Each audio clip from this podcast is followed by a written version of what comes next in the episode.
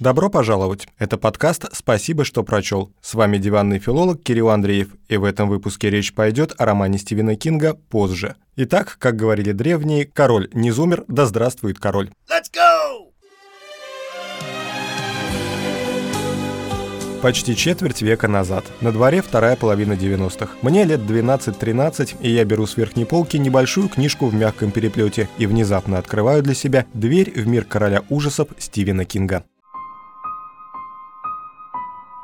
Ночная смена, безнадега, оно, кладбище домашних животных. Но первым моим путеводителем по этой манящей стране кошмаров стал роман Кэрри про девочку со способностями к телекинезу и прямо жгучей неприязнью к школе. Чуть позже настал черед классики. «Зеленая миля», «Сияние», цикл «Темная башня», «Побег из Шоушенка». Все это было по-своему хорошо, захватывающе, местами очень лихо закручено, а иногда становилось и по-настоящему жутковато. Впрочем, было в те годы еще кое-что пострашнее. Многие ее помнят. Заставку телекомпании «Вид». Ладно, не буду ее сюда вставлять. Не так уж это и оригинально. Хотя, кого я обманываю? Речь-то об ужасах. Поэтому вот она. В общем, читая тогда Кинга, я, как говорили в 90-е, ни разу не обломался. Так Стивен Кинг для меня стал такой же неотъемлемой приметой последнего десятилетия прошлого века, как видеомагнитофон и приставка Дэнди. И вот проходит больше 20 лет. Нельзя сказать, что за все это время мы со старым другом Стивеном не встречались. К книжному миру даже добавилось кино. Но встречи эти были эпизодическими и чаще всего случайными, как с бывшими одноклассниками в очереди на кассу в супермаркете.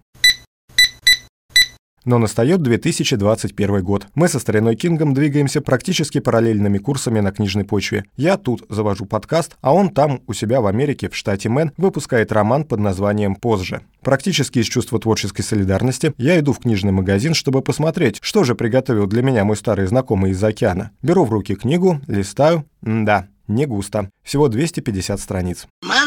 Понимаешь? Маловато будет. Но мы-то помним, что размер не всегда имеет значение. Главное ведь умение, так сказать, чувство слова и языка. Может быть, там, под обложкой романа, каждая фраза «золото». А уж рецепт, как сделать текст объемнее, мы все помним еще как раз с тех самых 90-х. Просто добавь воды. Но оказалось, что дело не в воде. Нас с тобой, Стивен, связывают столько лет знакомства, что я тебе, как друг, просто обязан сказать правду. В этот раз ты, старина, схалтурил. Халтура! Правда, дружище, это больше похоже на сценарий к фильму, чем на роман. Или даже на сценарий к сценарию, если такое бывает. Герои не прописаны, все как-то очень схематично и сверхпунктирно. А сюжетная линия так вообще одна, и выглядит ее одиночество совсем не как луч света в темном царстве. Это фиаско, братан. Нет, не надо сложностей. Но это же ужас просто. Как просто? А что это за оригинальный в кавычках ход? Главный герой, от лица которого идет повествование, видит мертвых людей.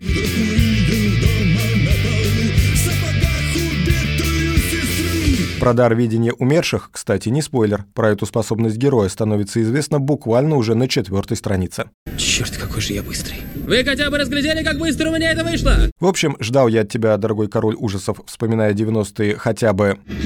Кошмар на улице Вязов. Фильм второй. А получил второсортные... Байки из склепа с куцым разъяснением природы мистического дара видения героя в конце. Я смертельно разочарован!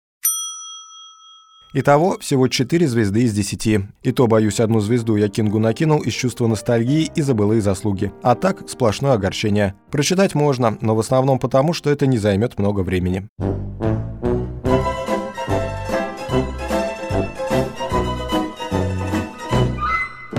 Будем ждать, что Билли Саммерс, еще один роман Стивена Кинга этого года, удался писателю больше. Узнаем об этом, но позже. А пока прочтение Кинга образца 2021 года совсем не трогает сердца, а только навевает воспоминания о былой любви, что осталось в 90-х.